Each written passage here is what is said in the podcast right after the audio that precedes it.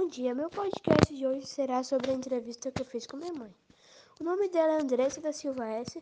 e o meu é Graciel Boing.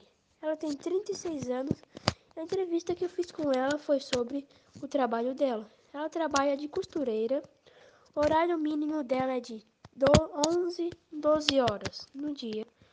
E a desvantagem dela é porque ela trabalha muito e é muito corrido fazer as coisas aqui em casa.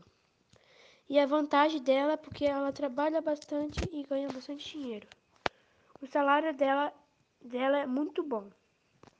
E essa foi a entrevista de hoje. Espero por próximas.